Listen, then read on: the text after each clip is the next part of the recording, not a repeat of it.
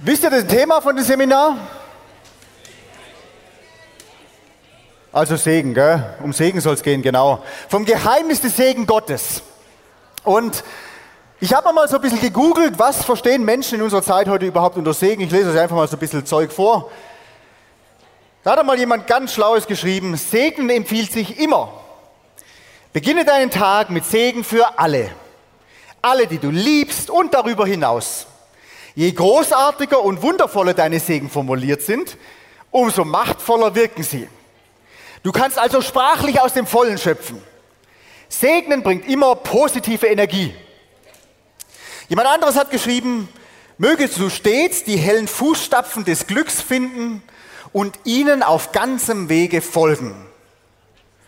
Und da gibt es tausende von allen möglichen Sachen, aber eins noch, mögest du die Kraft haben, die Richtung zu ändern, wenn die alte Straße nicht mehr gehen kannst. Ist es Segen? Eine gute Frage. Gibt es einen Unterschied zwischen Segen und gut gemeinten Worten? Weil eigentlich heißt ja Segen anhand vom Lateinischen her, Benedictio, bene, gut und die Sere, Worte oder sagen, sprechen. Also Gutes sagen heißt es ja eigentlich Segen. Also wenn man das so übersetzt, können wir zu dem Schluss kommen, ja, egal was du Gutes sagst jemand anderen, das ist immer ein Segen für jemand anderen. Nun, in der Bibel kommt dieses Wort sehr, sehr oft vor. Segen. Und in der Bibel gibt es einen großen Unterschied zwischen Gottes Segen und gut gemeinten Menschen Wünschen. Gute Wünsche sind eine gute Sache. Und ich würde sagen, wünsch Menschen gute Dinge. Das ist immer gut. Aber es ist ein Riesenunterschied, ob Segen Gottes dahinter steckt oder ob es gut formulierte, gut gemeinte Menschenwünsche sind. Segen hat was mit Gott zu tun, mit seinem Charakter, mit seinem Wesen. Und wenn es irgendwas gibt, was Gott entwürdigt, dann steht ganz sicher nicht sein Segen dahinter. Egal wie oft wir das als Menschen sagen und wiederholen. Ich als Mensch, ich kann zwar alle möglichen Segensformeln formulieren und es auch aus bestem und tiefstem Herzen anderen Menschen zusprechen in meinem Leben, aber Segen kommt nur von Gott. Und anhand von der Bibel könnte man Segen mal ganz einfach so definieren. Das ist ein Bereitstellen von Gott, von göttlichen Heilsgut an uns Menschen oder eine Zuwendung von göttlichen Heilsgut an uns Menschen. Das hört sich jetzt ziemlich kompliziert an, aber man könnte auch sagen, ganz einfach, Segen ist was, das können wir Menschen aus eigener Kraft nicht bewirken. Das geht nicht. Wir können nicht Segen machen oder machen, dass wir selber gesegnet sind. Das geht nicht. Es ist ein Geschenk. Selbst wenn ich mich dabei auf den Kopf stelle, funktioniert es nicht dass Segen dabei rauskommt. Gott ist das Leben und Segen hat immer ganz arg viel mit Leben zu tun. Und das Phänomenale an Gott ist, er lässt uns die Wahl, ob wir Segen wollen für unser Leben oder eben nicht. Lese euch da mal einen Vers vor aus dem 5. Mose Kapitel 30. Da steht es einfach so wortwörtlich drin, dass Gott uns das zusagt. Hey, such dir raus, wie du leben willst. Ob du leben willst mit Segen oder eben nicht. Da können wir lesen 5. Mose 30, die Verse 19 und 20. Ich rufe heute den Himmel und ich habe dir vorgelegt den Segen, Entschuldigung, jetzt hat Zeile ausgelassen, gell? Ich rufe heute den Himmel und die Erde als Zeugen gegen euch auf. Das Leben und den Tod habe ich dir vorgelegt. Den Segen und den Fluch so wähle das Leben, damit du lebst, du und deine Nachkommen. Also Gott sagt, liebe Freunde, ich gebe euch die Wahl.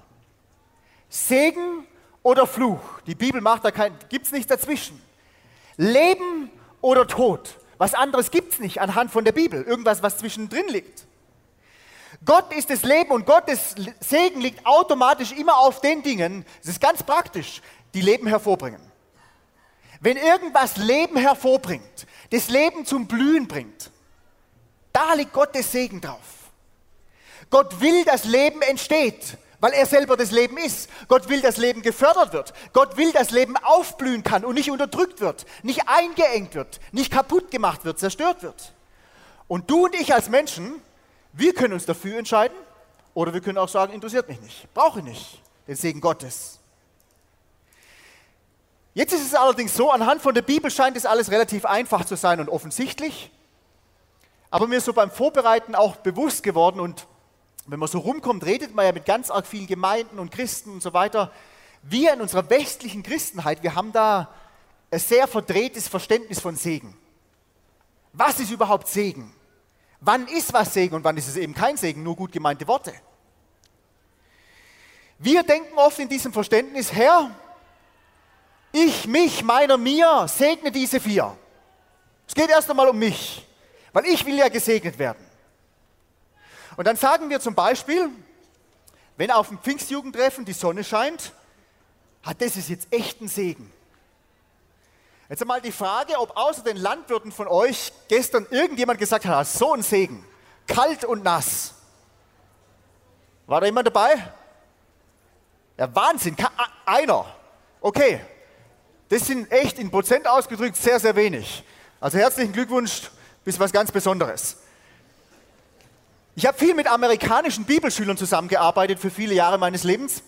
Und da kam das immer wieder vor, dass junge Leute von Amerika kamen auf die Bibelschule und dann hast du irgendwann diesen Satz gehört, My parents are blessed financially. Also meine Eltern sind einfach mit Geld gesegnet, könnte man sagen.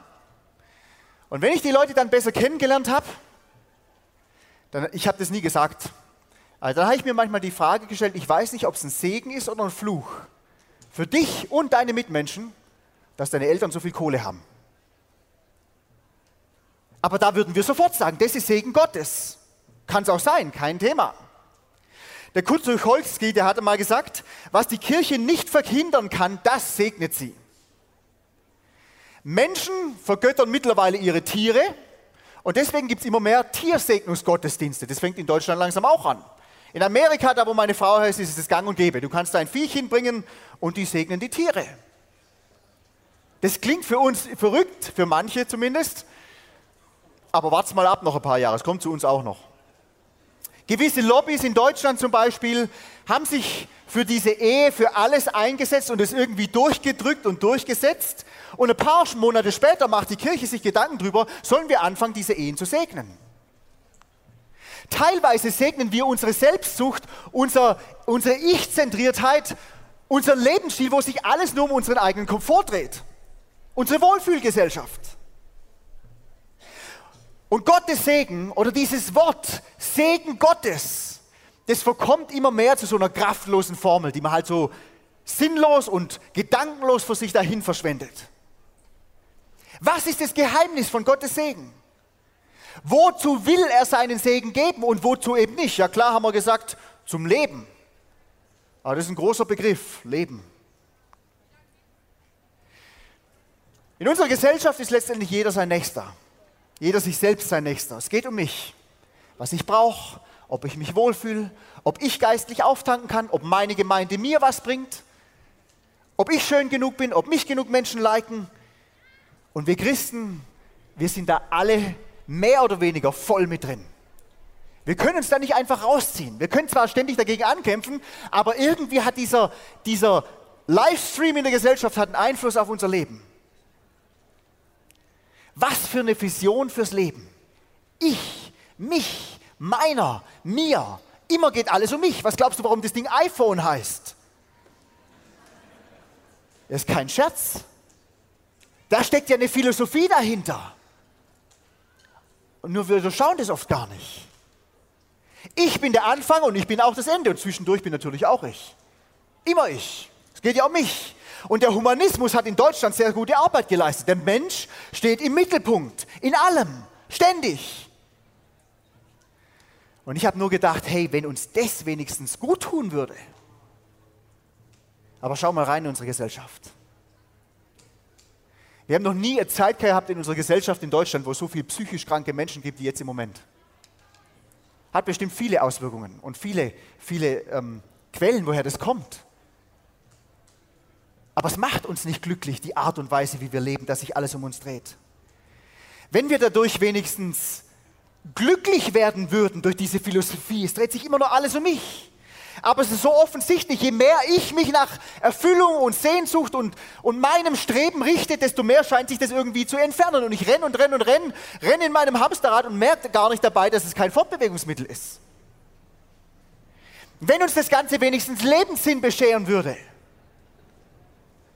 Ich spreche mit so vielen jungen Menschen und ich habe noch nie so viele junge Menschen wie im Moment erlebt, die so wenig Selbstwert haben, so wenig Selbstbewusstsein, nicht eine große Klappe, das ist was anderes.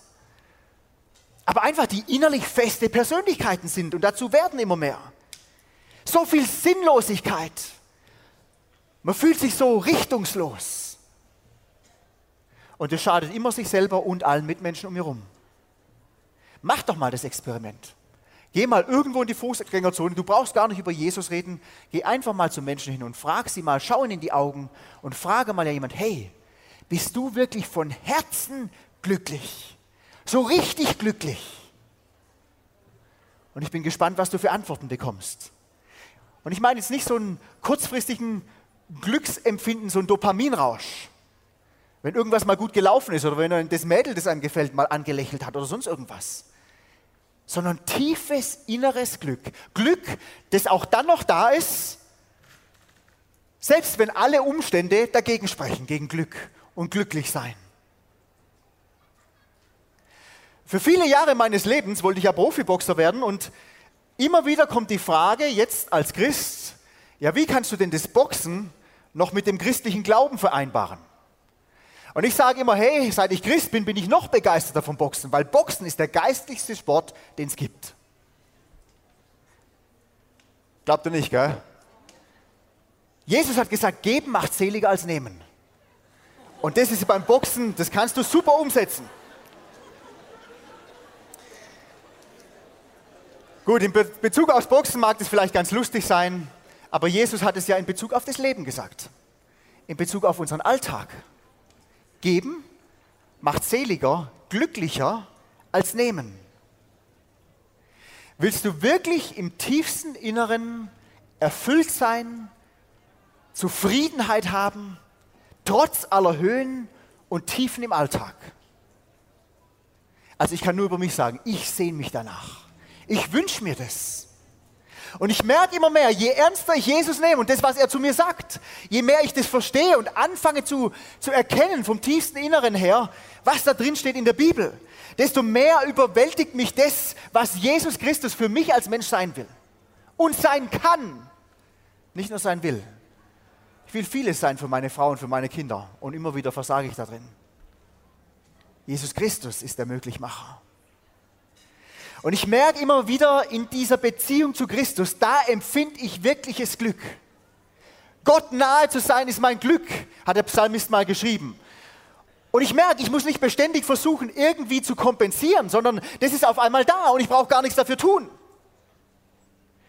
Unsere Vision vom Leben ist oft, Hauptsache mir geht's gut. Hauptsache ich bin glücklich und Hauptsache ich in meinem Leben, ich bin gesegnet und ich fühle mich gesegnet. Gottes Vision fürs Leben ist was ganz anderes. Ich lese dir das mal vor aus 1. Mose Kapitel 12. 1. Mose 12, Vers 2, da spricht Gott zum Abraham. Und er sagt zu ihm, ich will dich zu einer großen Nation machen und ich will dich segnen und ich will deinen Namen groß machen und du sollst ein Segen sein. Eigentlich geht es um zwei Dinge hier. Gott sagt zu ihm, ich will dich segnen, ich will dich beschenken. Und du wiederum, du sollst ein Segen sein.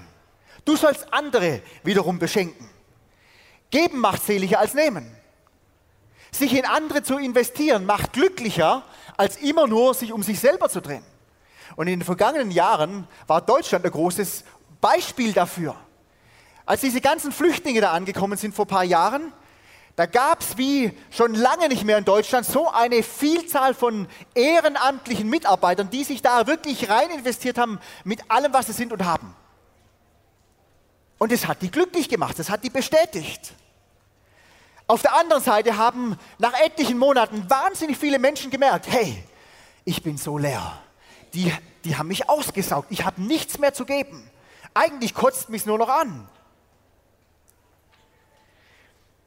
Immer nur zu geben und immer nur in andere zu investieren, aus eigener menschlicher Kraft und eigenen menschlichen Ressourcen, das führt vielleicht kurzfristig zum Glück, mittelfristig definitiv zur Frustration und langfristig führt es in die absolute Leere.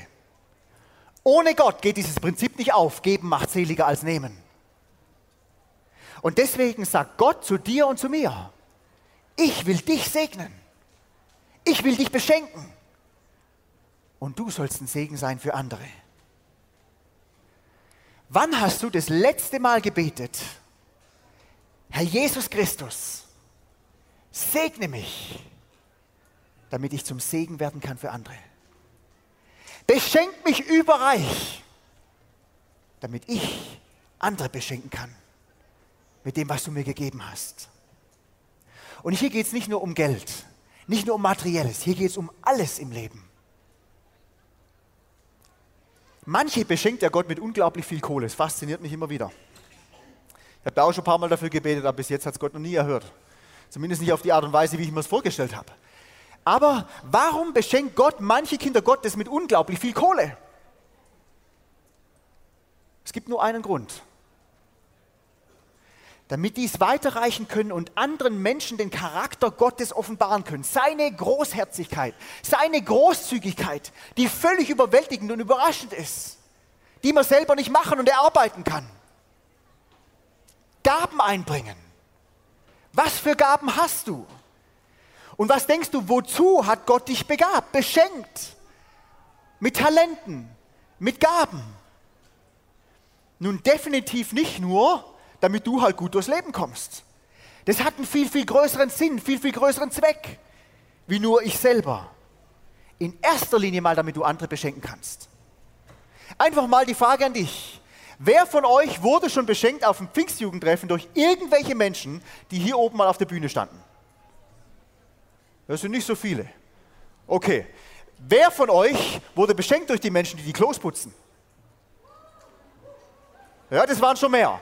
Wer von euch wurde beschenkt, die in den Essenschlangen drauf schauen, dass jeder was zu essen kriegt? Ja, schaut mal an. Wahnsinn. Dafür hat Gott uns beschenkt, dass wir das weiterreichen können an andere. Und der eine hat halt die Gabe und der andere hat die Gabe, aber alles zusammen ergibt das große Ganze. Und das sieht man hier auf dem POT hammergenial. Alles zusammen gibt das große Ganze. Nicht nur einer da vorne oder eine da hinten oder was auch immer. Manche hat Gott beschenkt mit viel Zeit. Die müssen warten gerade, auf was auch immer. Ich bin ein extrem ungeduldiger Mensch, ich hasse warten. Mancher ist beschenkt worden mit Warten oder mit, mit Zeit, vielleicht sogar durch Krankheit. Und jetzt sagst du vielleicht, du hast ja keine Ahnung da vorne was bedeutet, krank zu sein. Weißt du was? Es kann ein Geschenk Gottes sein. Die Rente zum Beispiel auch ein Geschenk Gottes in Deutschland.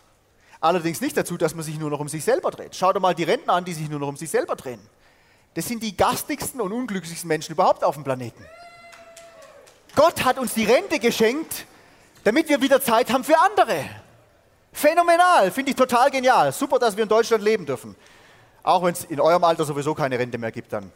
Bei mir langt es vielleicht noch. Hey, wenn du Zeit geschenkt hast, dann nur aus einem, Zeit geschenkt bekommen hast von Gott im Moment, dann nur aus einem Grund. Gott will anderen Menschen durch dich zeigen, dass er sich Zeit nimmt für den Nächsten. Durch dich. Ist ganz einfach. Praktische Hilfe. Es gibt so ein paar Bereiche in meinem Leben, da habe ich keine Ahnung von und ich hasse es, damit umzugehen. Eine Sache ist zum Beispiel alles, was mit technischen Dingen zu tun hat. Laptop, Handy, was weiß ich was alles. Ich benutze das zwar alles, aber nur so lange, wie es funktioniert. Und wenn es nicht funktioniert, hier oben zu stehen, ist immer leicht. Aber das solltet ihr, ihr mich mal erleben. Da könnte ich aus der Haut fahren. Ich habe es noch nie wirklich gemacht, aber ich war schon so oft kurz davor, einfach das Ding ins Eck zu pfeffern.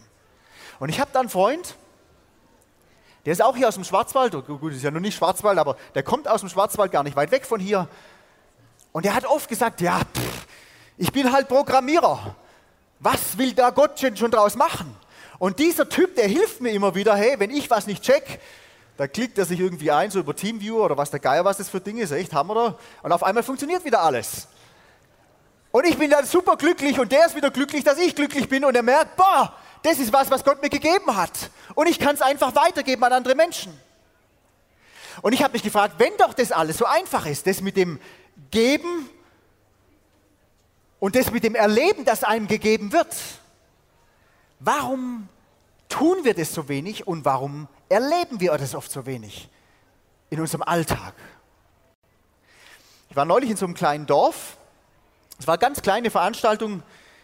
Ich habe gar nicht gedacht, dass es überhaupt Jugendliche gibt in so einem Dorf, aber da waren ein paar.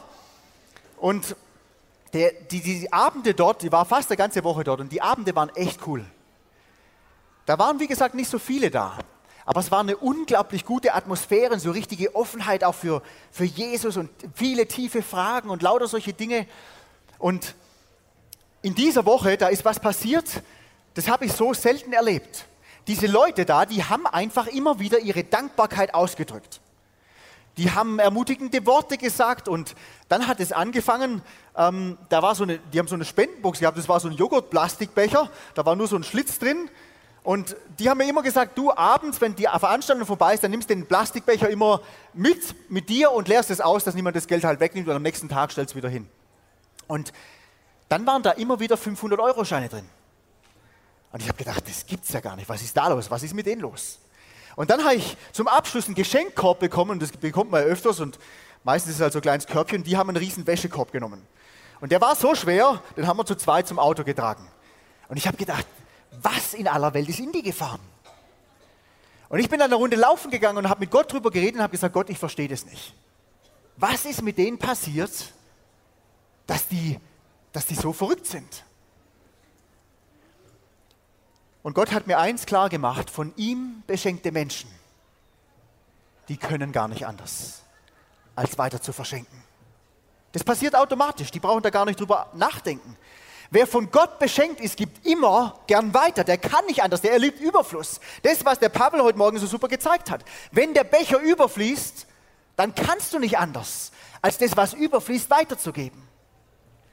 Und ich merke das in meinem eigenen Leben, wenn ich selber meine, ich habe nicht genug, da ist die letzte Idee, die meine Gedanken kreuzt, hey, ich würde gern noch was weitergeben.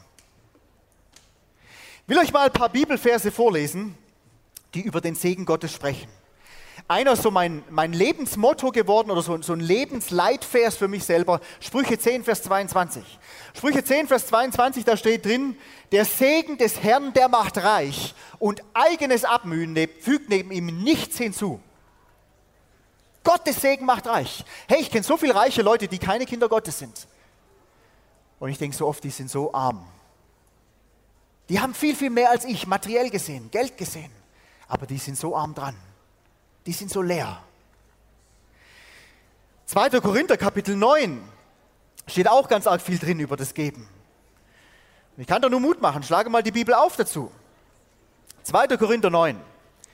Da geht es darum, was oder wie sollen wir geben, wir Menschen. Und da schreibt uns der Apostel Paulus, 2. Korinther 9, ich lese mal die Verse 6 bis 9. Dies aber sage ich euch, wer sparsam sät, wird auch sparsam ernten. Und wer segensreich sät, wird segensreich ernten. Jeder gebe sich in seinem Herzen, wie er, Entschuldigung, jeder gebe, wie er sich in seinem Herzen vorgenommen hat. Nicht mit Verdruss oder aus Zwang, denn einen fröhlichen Geber liebt Gott. Gott aber vermag euch jede Gnade überreichlich zu geben, damit ihr in allem alle Zeit Genüge habt und überreich seid zu jedem guten Werk. Wie geschrieben, hat, geschrieben steht, er hat ausgestreut, er hat den Armen gegeben, seine Gerechtigkeit bleibt in Ewigkeit. Der aber Samen darreicht, dem Sämann, und Brot zur Speise, wird eure Saat darreichen und mehren und die Früchte eurer Gerechtigkeit wachsen lassen. Und ihr werdet in allem reich gemacht zu aller Freigebigkeit, die durch uns Danksagung Gott gegenüber bewirkt. Das ist Gottes Segen. Der macht uns so reich, dass wir gar nicht anders können, als anderen Menschen weiterzugeben ein Kind Gottes, das allein aus Pflichtbewusstsein schenkt und weitergibt, ist ein Armutszeugnis. Spiegelt meistens ernst gemeinte Religiosität wider, aber nicht Christus. Nicht den Gott, der sich so überreich an uns Menschen verschenken will. Und Menschen sind immer wieder davon überrascht und überwältigt davon, wenn sie einfach grundlos beschenkt werden. Wir sind im Moment dabei, zu überlegen, ob wir uns nicht irgendwann mal ein eigenes Häuschen kaufen sollen. Wir wohnen gerade in Miete und das ist nicht alles so einfach, auch mit fünf Kindern und so weiter. Und aus menschlicher Sicht und finanzieller Sicht ist es absolute Unmöglichkeit. Und jetzt haben wir da viel drüber gebetet und haben gesagt, Gott, wenn du das willst, dann musst du Wunder tun. Und jetzt haben wir neulich eine E-Mail bekommen von zwei Mädels, die wir ganz wenig kennen. Und die haben einfach in das E-Mail reingeschrieben, sie haben das gelesen und ihnen hat es auf Gott aufs Herz gelegt, uns, was weiß ich, wie viel Geld zu schenken. Hey, und meine Frau und ich, wir haben das gelesen und wir waren sprachlos. Und wer mich kennt, der weiß, ich bin nicht oft sprachlos. Aber ich wusste gar nicht mehr, was ich sagen soll. Wir sind da gesessen, wir haben dieses Mail gelesen und uns sind die Tränen runtergerollt. Wir konnten das nicht einordnen. Wenn jemand von Gott beschenkt wird, der, der kann nicht anders als einfach weitergeben. Und das ist Segen. Im 2. Korinther Kapitel 8, Kapitel davor, da können wir nochmal so ein paar Verse lesen. Ich lese euch das mal vor, Vers 3 bis Vers 7. 2. Korinther 8, Vers 3 bis Vers 7. Da steht drin, denn nach Vermögen, ich bezeuge es, und über Vermögen waren sie aus eigenem Antrieb willig und baten uns mit vielem Zureden um die Gnade und die Beteiligung am Dienst für die Heiligen. Und dann schreibt der Paulus, und nicht nur so, wie wir hofften, sondern sie gaben sich selbst zuerst dem Herrn und dann uns durch Gottes Willen. Und dann geht es noch so ein bisschen weiter. Da kommt auch immer wieder dieses Wort überreich drin vor. Da steht drin, überreich im Glauben macht Gott uns Menschen. Und ich will dich mal fragen, wie ist dein Glaube? Bist du überreich im Glauben? Sprudelst du über in deinem Glaubensleben, deiner Beziehung zu Jesus? Denn das ist das, was Gott macht, machen will in Menschenleben. Überreich in Wort, sagt der Paulus hier. Bist du beschenkt, wenn du das Wort Gottes liest? Oder lässt sich gleichgültig? Spricht es dich an? Oder liest du halt das Wort Gottes, weil du weißt, ja, ab und zu sollte man das machen als Kind Gottes? Der sagt überreich in Erkenntnis. Bist du überwältigt davon, nicht jeden Tag oder ständig, aber immer wieder neu, wie wunderbar Jesus ist und wie einzigartig er ist, was er sein will für dich? Oder lässt dich das völlig kalt? Überreich in Liebe bist du selbst so ergriffen im Herzen von der Tatsache, dass du geliebt und gewollt bist von Gott, dass du gar nicht anders kannst, wie diese Liebe einfach an andere Menschen weiterzugeben. Du kannst nicht anders. Du musst es einfach tun. Der Schlüssel von diesen Versen hier ist in Vers 9. Denn da schreibt der Paulus, denn ihr kennt die Gnade unseres Herrn Jesus Christus, dass er, da er reich war, um euretwillen arm wurde, damit ihr durch seine Armut reich würdet. Überreich in Jesus. Das ist die Zusammenfassung von diesen Versen hier. Ergriffen von Jesus und von wer er ist. Überführt sein, überwältigt sein, innerlich, persönlich von dem auferstandenen Christus und nicht vom christlichen Glauben. Gott hat uns beschenkt in Christus mit allem, was er zu geben hat. Wenn dir Jesus nicht genug ist, dann gibt es nicht mehr. Gott hat nicht mehr wie Jesus Christus. Und in dem Ausmaß, in dem du erkennst, wer Jesus für dich ist, in dem Ausmaß bist du überreich beschenkt. Und mir selbst wird es immer mehr bewusst, wie wenig mir das bewusst ist. Ich habe keine Ahnung davon, wer Jesus eigentlich ist. Aber es gibt so Bruchstücke in meinem Leben, da fange ich an zu erkennen und zu verstehen, wie es dem Paulus gegangen ist. Lese euch mal ein paar meiner Lieblingsverse vor, die nutze ich ganz arg oft, weil es einfach Verse sind, die mich so faszinieren. Der Paulus ist auch ein bisschen so ein Extremer und das hat mich selber auch immer fasziniert, einfach sein Leben und sein, sein Wirken. Philipper Kapitel 3, die Verse 17, Entschuldigung, Vers 7 und 8. Philipper 3, Vers 7 und 8. Da sagt der Paulus wie so Lebenszeugnis und dann sagt er in Vers 7 und Vers 8, aber was auch immer mir Gewinn war, das habe ich um Christi willen für Verlust gehalten. Ja, wirklich. Ich halte auch alles für Verlust, um der unübertrefflichen Größe der Erkenntnis Christi Jesu meines Herrn willen, um dessen Willen ich alles eingebüßt habe und es für Dreck halte, damit ich Christus gewinne. Was Paulus hier sagt, der beschreibt ja vorher sein Leben, was er alles erreicht hat, was er für ein, ein Oberchecker ist, was er alles kann und geleistet hat im Leben. Und er sagt, alles das ist wertlos, ist wie nichts gegenüber dieser Erkenntnis von Jesus Christus. Er hat gesagt, das ist nicht deswegen wertlos, weil die Dinge in sich selber wertlos sind. Aber im Vergleich zu der Erkenntnis von Jesus und wer Jesus ist für mich selber, ist es wertlos. Und ich habe das nie verstanden. Bis vor etlichen Jahren schon, als wir noch in Schladming wohnten, in Österreich, da hat man so eine alte Wohnung mit so einer Holztreppe und unsere Kinder waren damals noch ein bisschen kleiner und die haben wahnsinnig viel Playmobil gespielt. Und immer wenn die am Playmobil spielen waren, ähm, da ist egal, wer da hochgekommen ist, die Treppe, die haben immer so gequietscht und die haben das dann gehört, die haben da einfach weitergespielt. Aber wenn ich ein paar Tage weg war und die Treppe hochgelaufen bin, dann habe ich immer gepfiffen und die haben genau gewusst, wie ich pfeife. Und immer wenn die mein Pfeifen gehört haben, dann hast du gehört, wie irgendwie das Playmobil irgendwo ins Eck fliegt, einer schreit, der Papa ist da und dann rennen alle raus und springen mir in die Arme.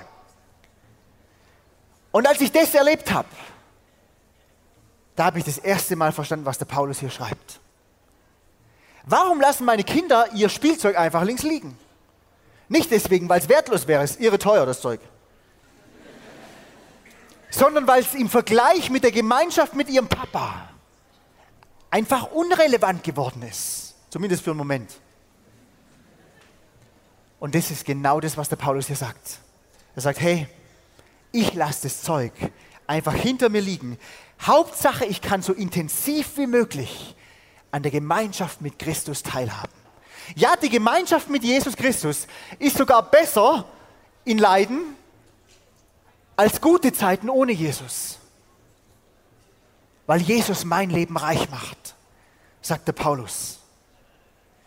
Und wenn du die Briefe von Paulus durchlässt, die ganzen Gebete, die er da formuliert hat, die ganzen Gebete für alle Gemeinden, die er angeschrieben hat, dann siehst du, gibt es ein Gebetsanliegen, das zieht sich durch alle Paulusbriefe durch. Er betet dafür, dass Menschen Jesus besser kennenlernen. Kinder Gottes, aber dass sie ergriffen werden von Christus. Wer Jesus für sie sein will.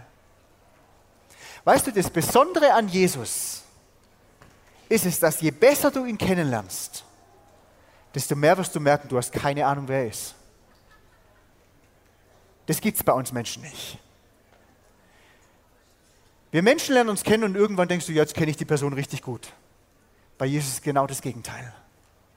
Je besser du ihn kennenlernst, desto mehr merkst du, du hast keine Ahnung, wer er ist. Wenn du nichts zu verschenken hast, kann das unterschiedliche Gründe haben, aber ich glaube zwei Hauptgründe. Wenn du nichts zum Weitergeben hast, dann kann es sein, dass du Jesus Christus noch gar nicht in deinem Leben hast.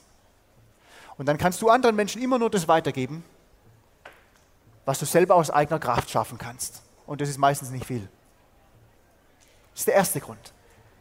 Du hast Christus noch nicht empfangen.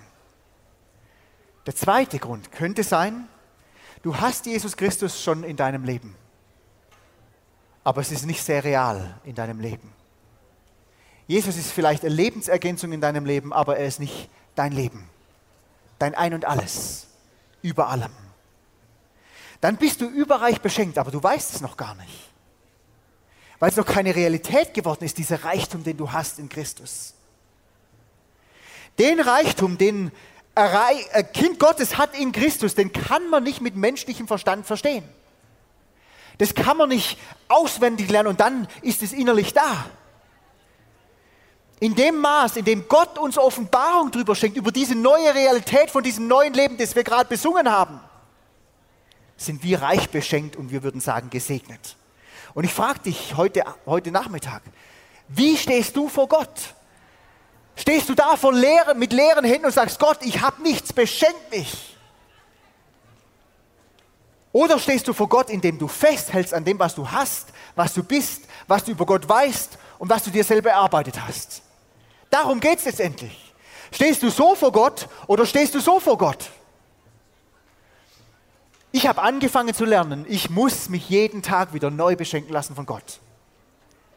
Ich knie mich hin morgens, bevor ich irgendwas mache. Und ich sage, Herr Jesus, ich komme hierher zu dir, vor dich, mit leeren und offenen Händen. Ich kann es nicht machen, dass ich mich überreich beschenkt fühle. Das geht nicht. Und ich selber kann nur das weitergeben, was du mir selber gibst. Deswegen beschenk mich. Ich bin ein bedürftiger Mensch, ich brauche dich. Wenn du nicht gerne gibst, hey, dann lass es bleiben. Aber dann geh zu Jesus. Nur er allein kann dich reich machen. So reich, dass du gar nicht anders kannst, als es weiterzuschenken. Und wenn du gerne gibst und Kind Gottes bist, dann kann ich dir nur Mut machen, dann bleib an der Quelle. Denn sobald du die Quelle verlässt, Jesus Christus, wird dein Segenstrom, dein Reichtum versiegen wie so ein Bach im Sommer.